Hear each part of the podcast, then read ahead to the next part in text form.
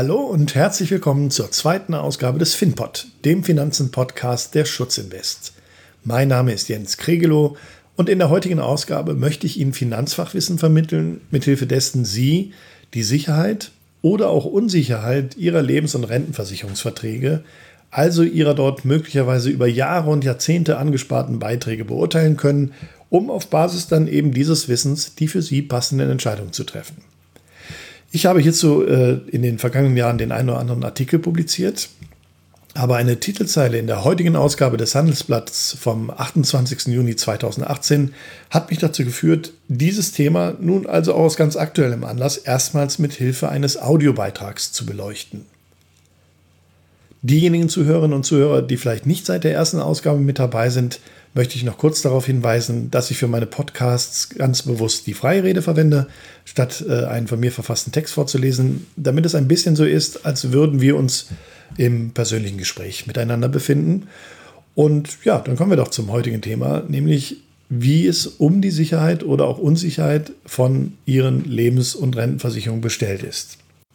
Vorwegschicken möchte ich dabei, dass es bei dieser Betrachtung nicht um die sogenannten Fondspolicen geht und auch nicht die aus dem angelsächsischen Raum bekannten With-Profit-Policen, sondern um die, ja, nennen wir es mal klassischen deutschen Lebens- und Rentenversicherungen, bei denen das Geld der Anleger in den sogenannten Deckungsstock einer Versicherung investiert wird. Hierzu titelt also heute das Handelsblatt vom Gewinnbringer zum Sorgenkind Niedrigzinsen setzen Lebensversicherern zu.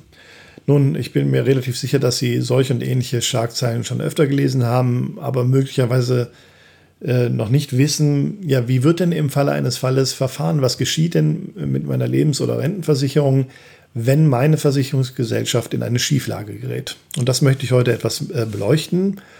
Und dazu ist es hilfreich, dass wir einmal einen Blick in die Gesetzeslage werfen, wo dies alles seit ja, Jahrzehnten geregelt ist. Das ist auch nicht neu. Das ist geltendes Recht. Und ähm, eine gewisse Popularität hat hierbei erlangt der Paragraph 314 des Versicherungsaufsichtsgesetz, VAG abgekürzt. Und dieser Paragraph 314 ja, regelt äh, vereinfacht ausgedrückt, was die Aufsichtsbehörde, in dem Fall die BaFin hier in Deutschland, im Falle einer drohenden Insolvenz eines Versicherungsunternehmens äh, anordnen kann. Die wesentlichen Zitate aus diesem Paragraphen nenne ich Ihnen kurz, äh, ohne es hoffentlich äh, zu juristisch klingen zu lassen. Äh, aber als ich das das erste Mal gelesen habe, habe ich mich ein wenig an ja, die Zeit meiner frühesten Bankausbildung erinnert, zurückerinnert, wo eine der Finanzweisheiten, die mir mit auf den Weg gegeben worden sind, war, Garantien sind immer nur so viel wert wie ihr Garantiegeber. Kommen wir mal zu dem ersten Absatz dieses Paragraphen. Und dort steht unter anderem, im Falle also einer Schieflage einer Versicherungsgesellschaft, alle Arten von Zahlungen, besonders Versicherungsleistungen, Gewinnverteilungen und bei Lebensversicherungen, der Rückkauf oder die Beleihung des Versicherungsscheins sowie Vorauszahlungen darauf können zeitweilig verboten werden. Kurzer Hinweis von mir dazu, wenn hier davon gesprochen wird, dass bei Lebensversicherung der Rückkauf und so weiter äh, verboten werden können, dann sind damit natürlich auch die Rentenversicherungen gemeint. Der Gesetzestext unterscheidet hier nicht dazwischen. Um es fortzusetzen, aus Absatz 2 dieses Paragraphen kann die Aufsichtsbehörde, wenn nötig, die Verpflichtungen eines Lebensversicherungsunternehmens aus seinen Versicherungen dem Vermögensstand entsprechend herabsetzen. Was immer das heißt. Ne? Wir, da werden natürlich keine Grenzen genannt, aber wenn das Unternehmen nicht mehr in der Lage ist, die Zahlung problemlos zu leisten, kann die Aufsichtsbehörde also diese Zahlung herabsetzen. Weiter geht's. Bei der Herabsetzung werden die Versicherungssummen neu festgestellt. Ist dies nicht möglich, werden die Versicherungssummen unmittelbar herabgesetzt. Und da sei das noch nicht schlimm genug. Der, der letzte Passus. Die Pflicht der Versicherungsnehmer, die Versicherungsentgelte in der bisherigen Höhe weiterzuzahlen, wird durch die Herabsetzung nicht berührt. Das heißt also, es kann im Grunde genommen mehr oder weniger äh, alles angeordnet werden. Und ähm, wenn ein solcher Fall für Ihre Lebens- oder Rentenversicherung ausgerufen wird oder für das Unternehmen, was dahinter steht, können Sie eben nicht mehr agieren, weil ab dann beispielsweise auch der Rückkauf oder die Beleihung und so weiter äh, verboten sein können. Das ist also die Lage, dass wenn, es, wenn das Kind dann in den äh, Brunnen gefallen ist, wahrscheinlich dazu führt, dass sie auch nicht mehr reagieren können. Ja, und dann bedeutet das, wenn Sie beispielsweise schon Bezieher Ihrer privaten Rente sind, dass diese dann möglicherweise entsprechend reduziert wird, je nach Lage des Unternehmens, und Sie mit weniger zurechtkommen müssen. Oder dass Sie vielleicht kurz vor der Auszahlung mit einer Einmalsumme standen und dann mitgeteilt bekommen, es gibt so und so viel Prozent äh, weniger, als äh, Sie ursprünglich gedacht haben. Setzt man diese Gesetzeslage in Verbindung dann mit Äußerungen, die die Verantwortlichen der Bundesanstalt für Finanzdienstleistungsaussicht im Laufe der letzten äh, vier, fünf Jahre getätigt haben, bekommt das für mich schon eine gewisse Brisanz. Äh, erstmals hat äh, das Felix Hufeld, der damals Chef der Versicherungsaufsicht innerhalb der BaFin war, in einem Interview mit der Börsenzeitung im Februar 2014 angedeutet. Und ähm, für mich ist das so eine Art Vorbereitung auf Entwicklungen und Ereignisse, die noch kommen können. Äh, allerdings hat die Börsenzeitung gerade mal, ich glaube, 35.000 Abonnenten. Also war vielleicht so ein erstes Vorfühlen, Testen, was ist, wenn ich eine solche Aussage in der Öffentlichkeit tätige. Und äh, der sagte damals, äh, er ist übrigens heute Chef insgesamt von BaFin, also nicht mehr nur der Versicherungssparte, dass er eine zweistellige Anzahl von Versicherern unter Manndeckung habe, und äh, sinngemäß, dass er nicht ausschließen könne, dass in naher Zukunft Versicherer aus dem Markt ausscheiden werden. Das ist eine nette Formulierung in meinen Augen für, dass äh, Versicherungen eben tatsächlich pleite gehen. Und äh, diese Äußerungen waren, wie gesagt, im, im äh, Februar 2014 zum ersten Mal zu lesen in der Börsenzeitung. Das wurde dann äh, gewissermaßen fortgesetzt im April 2016 im Handelsblatt. Da war er dann schon BaFin-Chef insgesamt, meines Wissens, und hatte äh, damit natürlich schon eine Leserschaft von ja, vielleicht 250.000, 300.000 Menschen. Und äh, ja, konnte damit äh, einer etwas breiteren Gruppe vielleicht vorsichtig vermitteln, dass solche Dinge möglich sind. Ähm, Ebenfalls gab es eine Aussage von äh, Frank Grund in dieser Zeit. Frank Grund wiederum ist der nun äh, äh, Zuständige für die Versicherungsaufsicht innerhalb der BaFin.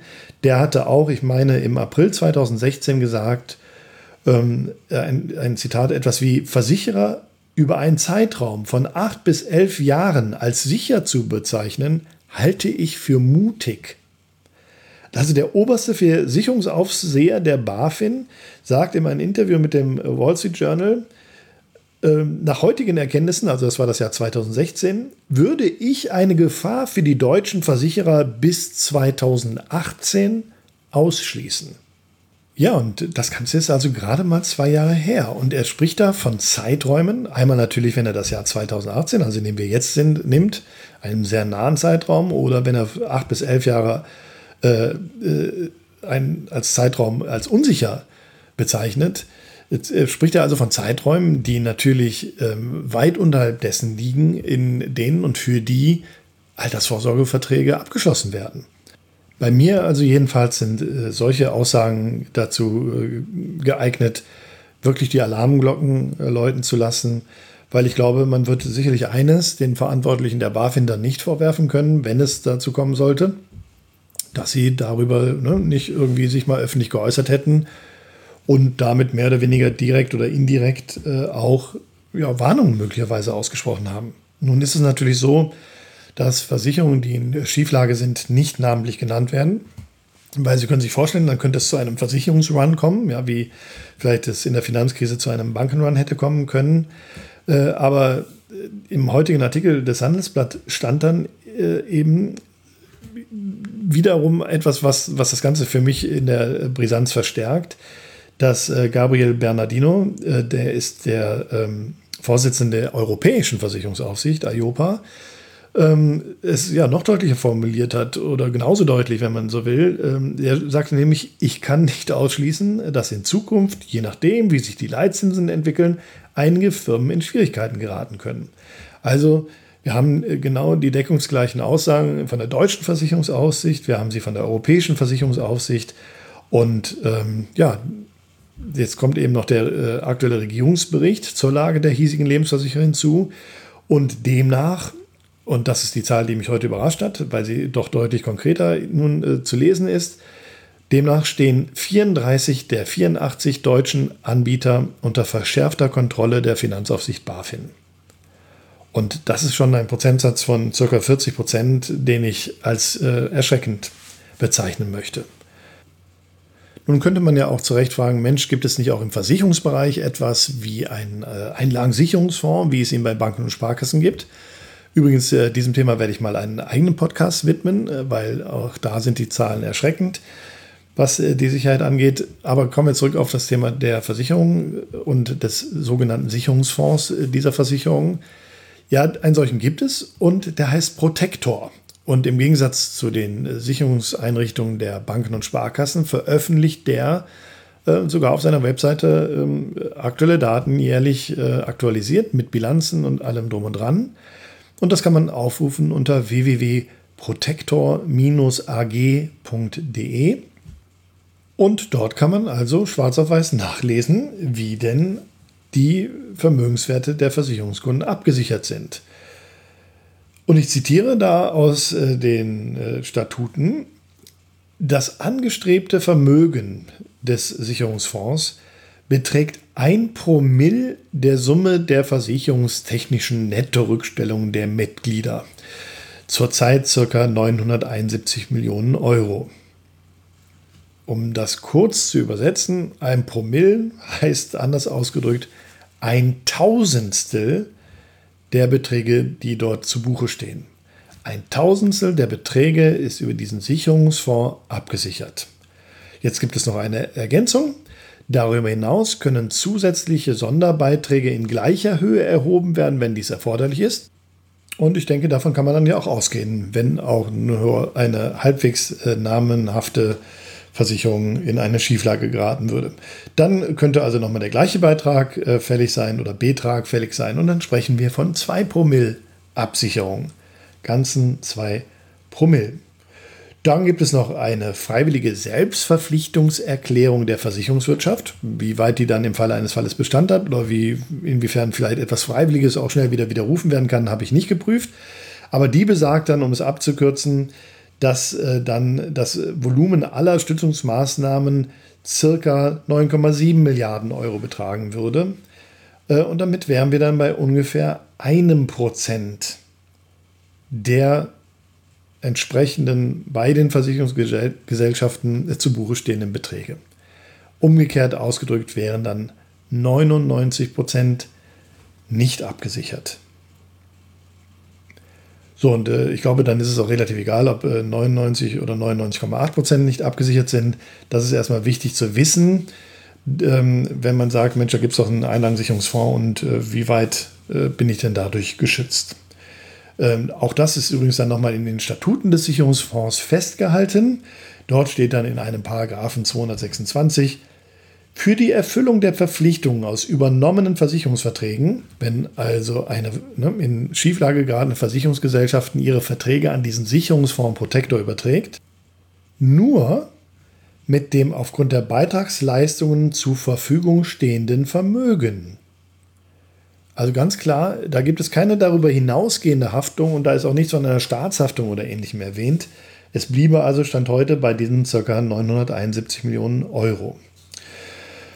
Ja, und das ist äh, natürlich ein, ein, nur ein Tropfen auf dem heißen Stein und deswegen äh, bekommt das für mich eine Relevanz in Verbindung mit diesen ja, vorwarnenden, will ich sie mal nennen, Äußerungen seitens der deutschen und europäischen Versicherungsaufsichten. Ich meine, so eine Aussage ist ja auch, glaube ich, nicht leichtfertig getätigt. Birgt sie doch äh, theoretisch zumindest die Gefahr, wenn sich jetzt viele Menschen damit beschäftigen würden und zu dem Schluss kämen, aus welchen Gründen auch immer, Mensch, da sollte ich vielleicht besser mein Geld rausnehmen. Das ist also jetzt nicht meine Empfehlung, um das direkt vorwegzuschicken. Aber nehmen wir an, da käme jetzt eine Vielzahl von Menschen drauf.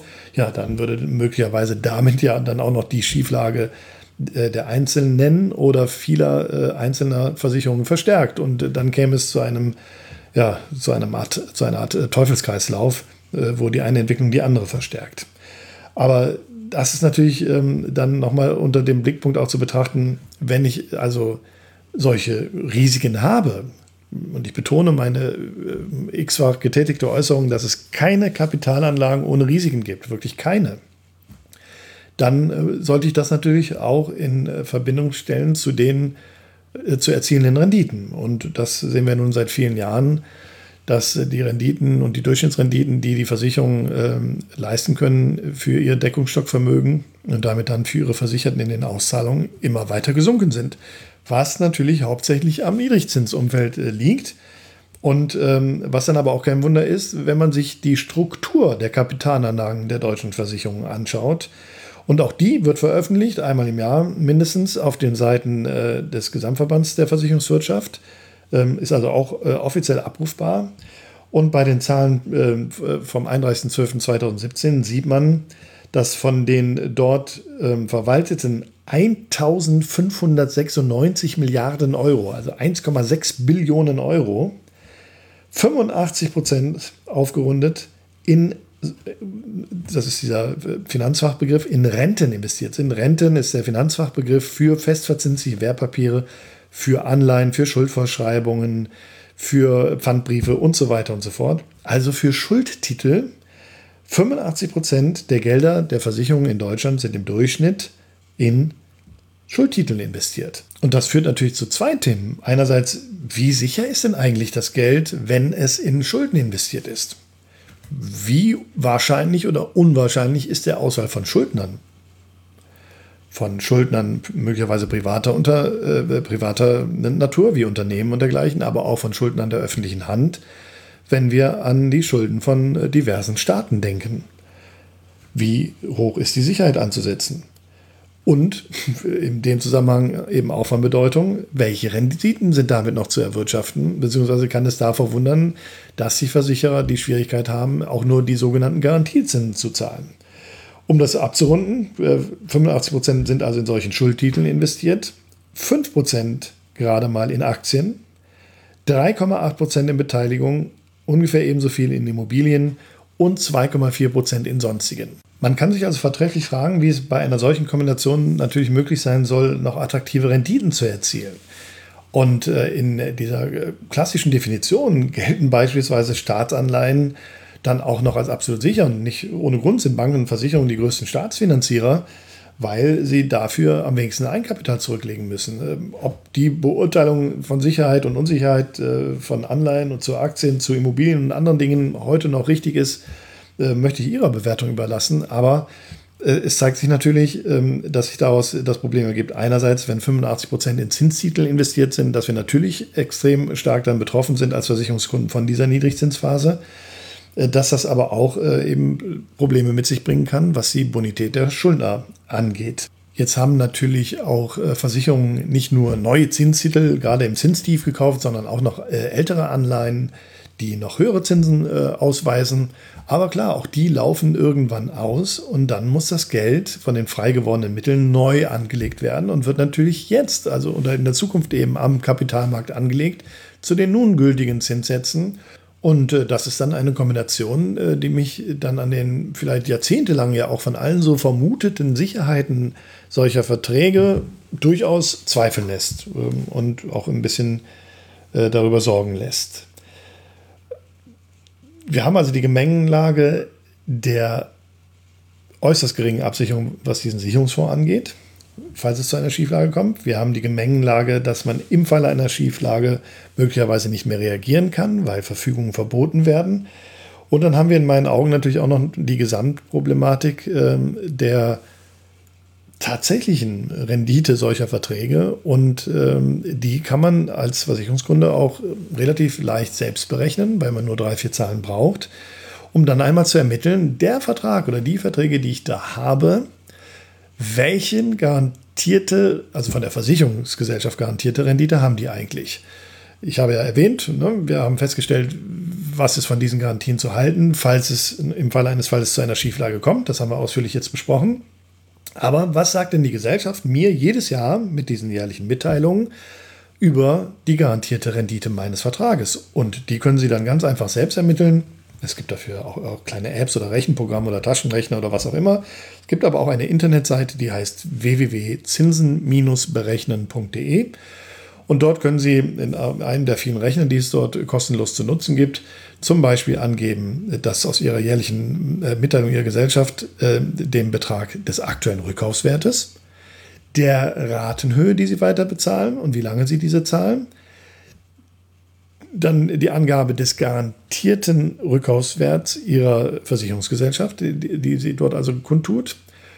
Und sagen dann, okay, aus der Kombination heutiger Rückkaufswert, weitere Beiträge und was wird mir als Abschlusszahlung garantiert, errechne mir, liebes Programm, doch bitte die Rendite.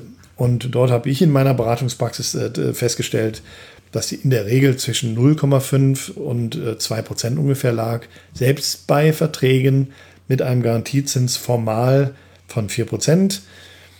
Und das liegt daran, dass der Garantiezins nur auf den Sparbeitrag gerechnet wird, Risikobestandteile nicht drin sind, Kosten der Gesellschaft nicht drin sind und und und.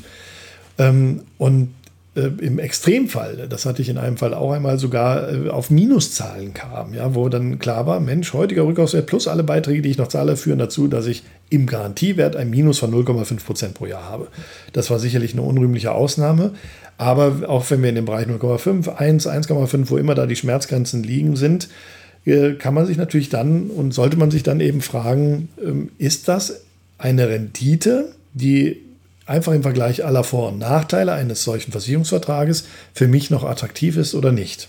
Und um das dann gleich einzuwerfen, natürlich kann ich auch zu dem Schluss kommen und kann es de facto dann auch äh, attraktiv sein, äh, weiter so zu investieren wie bisher oder investiert zu bleiben.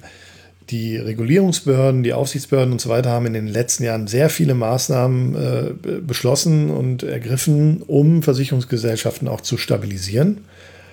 Und ähm, wenn das alles greift und äh, wenn nichts Schlimmes passiert, dann ist es natürlich auch so, dass wenn ich davon ausgehe als Kunde einer Versicherungsgesellschaft und das jetzt auch mit dem Basis eines solchen Wissens für mich so bewerte, ich glaube, dass meine Gesellschaft ABC bis zum Zeitpunkt XYZ nicht in eine Schieflage gerät und auch den mir garantierten Zins, nenne ich es mal, äh, zahlt, ja, dann kann natürlich auch ein solcher Vertrag hochattraktiv sein äh, mit drei, zwei, zweieinhalb, wie viel auch immer Rendite ähm, äh, im Vergleich zu dem, was man am freien Markt auf dem Tagesgeldkonto oder ein Sparbuch bekommt. Also das ist immer noch eine individuelle Einschätzung und natürlich wissen wir erst wieder hinterher, ähm, welche, äh, welches Verfahren richtig gewesen wäre. Aber Sie können eben solche Entscheidungen mit einem solchen Hintergrundwissen treffen und äh, wissen vielleicht jetzt einmal mehr oder auch in diesem speziellen Thema, dass es eben keine Kapitalanlagen ohne Risiken gibt und das gilt auch für äh, die Form äh, des Versicherungsmantels. Und aus äh, meiner gelebten Beratungspraxis heraus würde ich davon ausgehen, dass die meisten Menschen, die hinter diesen Verträgen stehen, die heute besprochenen ja, Besonderheiten, Implikationen, rechtlichen Verfahrensweisen und so weiter nicht kennen. Und äh, gleichwohl gilt, äh, Bange machen gilt nicht, aber ebenso gilt, Wissen ist Macht. Und auf Basis von Wissen kann man andere Entscheidungen treffen als auf Basis von Unwissen. Aber zu diesem Wissen gehört natürlich auch zu wissen, dass wir hier in diesem Podcast heute nur die Sicherheitsaspekte beleuchtet haben. Also Aspekte eben rund um diese Themen, potenzielle Schieflagen, Insolvenzen, äh, möglicherweise daraus erwachsenen Konsequenzen und Verfahren und so weiter und so fort. Und äh, so wichtig das auch ist, auch diese Betrachtung ist nur ein kleiner Baustein einer Gesamtbetrachtung für die Bewertung äh, der entsprechenden Verträge. Und dabei darf man nicht vergessen, dass es ähm, auch eine Vielzahl weiterer Gründe für den Abschluss solcher Verträge gibt oder dann zum damaligen Zeitpunkt äh, gegeben hat. Und äh, Bausteine eingeschlossen sein können, die ganz wichtig sind. Und ich denke da an Todesfallschutz, an Hinterbliebenenschutz, an möglicherweise Invaliditätsschutz oder Berufsunfähigkeitsschutz und was es so alles gibt. Und äh, wo es dann möglicherweise sogar fatal wäre, äh, aus der Betrachtung nur eines Teilaspektes heraus einen Vertrag zu kündigen, voreilig. Ja, und ich denke, das ist äh, auch die geeignete Stelle, um auch eine ganz andere Stimme äh, zu Wort kommen zu lassen. Ich werde im Blog auf der Schutzinvest-Seite einen Link für Sie bereitstellen zu einer Studie, die ein sehr scharfer Versicherungskritiker, Holger Balodis, äh, gerade frisch erstellt hat. Und der sagt, es gibt überhaupt äh, keine gravierenden Probleme in der Versicherungsbranche. Die Versicherungen verdienen weiterhin sehr viel Geld. Nur mit äh, in dieser Lesart Tricksereien ähm, beteiligen die Versicherungsunternehmen die Versicherungskunden nicht oder nicht in der fairen Höhe an diesen Erfolgen. Und so würden gewissermaßen durch buchhalterische Tricks äh, und äh, Einstellungen in Bewertungsreserven und ähnlichen Dingen äh, Multimilliarden ähm, quasi den Versicherten entzogen. Äh, und es wäre dann zweifelhaft, ob und wann die Versicherten jemals äh, daran beteiligt werden, was natürlich insbesondere für diejenigen von Bedeutung ist, die äh, in naher Zukunft Auszahlungen zu erwarten haben. So bleibt dann dennoch auch nach dieser Lektüre leider das Ganze ein wenig offen. Es wäre auch zu schön, wenn es einfach wäre. Also haben wir jetzt diese Probleme, ähm, bei denen nun ja nun auch die Versicherungsaufsichten in Deutschland und Europa sehr klare Aussagen machen über mögliche Schieflagen. Oder sind es buchhalterische Dinge und den Versicherungen geht es in Wirklichkeit sehr gut, ähm, nur sie als Versicherungskunden bekommen nichts davon, beziehungsweise werden nur in geringem Umfang daran beteiligt. Sie sehen, wie jeder komplexe Sachverhalt ist auch das nicht einfach zu beantworten und äh, man muss das Ganze von verschiedenen Seiten beleuchten. Und ich hoffe, äh, dass ich dies mit diesem Podcast ein wenig tun konnte.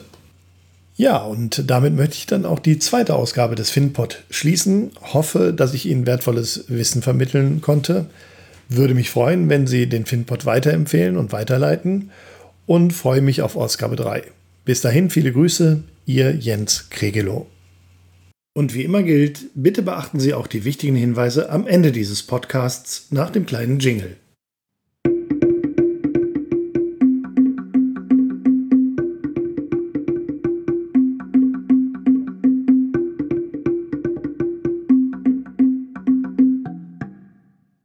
Nun noch einige wichtige Hinweise für Zuhörerinnen und Zuhörer des FinPods, des Podcasts der Schutzinvest. Die Schutzinvest GmbH und Co. KG ist im Rahmen der Anlageberatung nach 1 Absatz 1a Nummer 1a Kreditwesengesetz und der Anlagevermittlung gemäß 1 Absatz 1a Nummer 1 Kreditwesengesetz als vertraglich gebundener Vermittler gemäß 2 Absatz 10 Kreditwesengesetz ausschließlich im Namen für Rechnung und Unterhaftung der Finet Asset Management AG tätig. Dieser Podcast dient nur allgemeinen Informationszwecken zu diversen Finanzthemen. Der Podcast stellt somit keine Finanz-, Versicherungs-, Anlage-, Steuer- und/oder Rechtsberatung dar und ersetzt somit eine solche auch nicht.